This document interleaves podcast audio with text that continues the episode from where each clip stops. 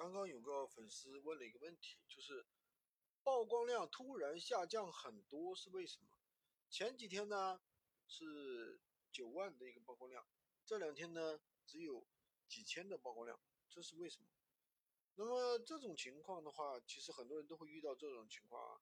那首先第一，你要看一下你的账号是不是正常，比如说有这个大量的一个啊客户退货。投诉差评，对不对？这是第一种。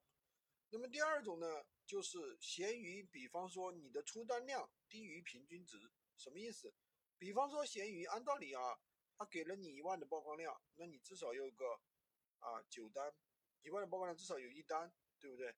结果你的出单量很少，给了你一百万的曝光量，你才出一单两单，那你说他怎么怎么再推送呢？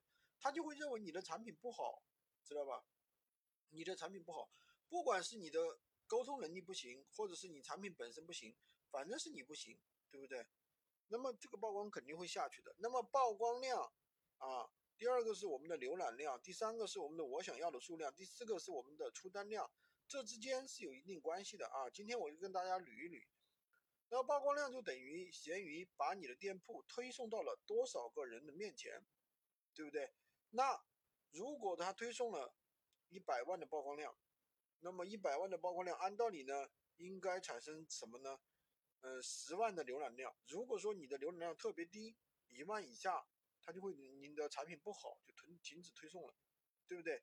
然后呢，如果说你这个数据还可以，那接下来就看你的我想要的数量。我想要一般来说也是浏览量的十分之一，对不对？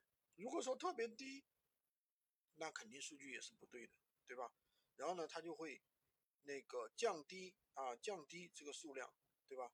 然后最后看，呃，比方说有十个人咨询，那实际出了多少单呢？对不对？十个人咨询你只出一单，那你这个曝光肯定不行，后面肯定会下降的呀，对不对？他不可能说永远给你那么多曝光量，那是不现实的，明白吗？不现实的。所以说做闲鱼，我们也一定要懂得闲鱼的底层逻辑啊。今天这个干货很干啊，听不懂的可以找我联系我啊。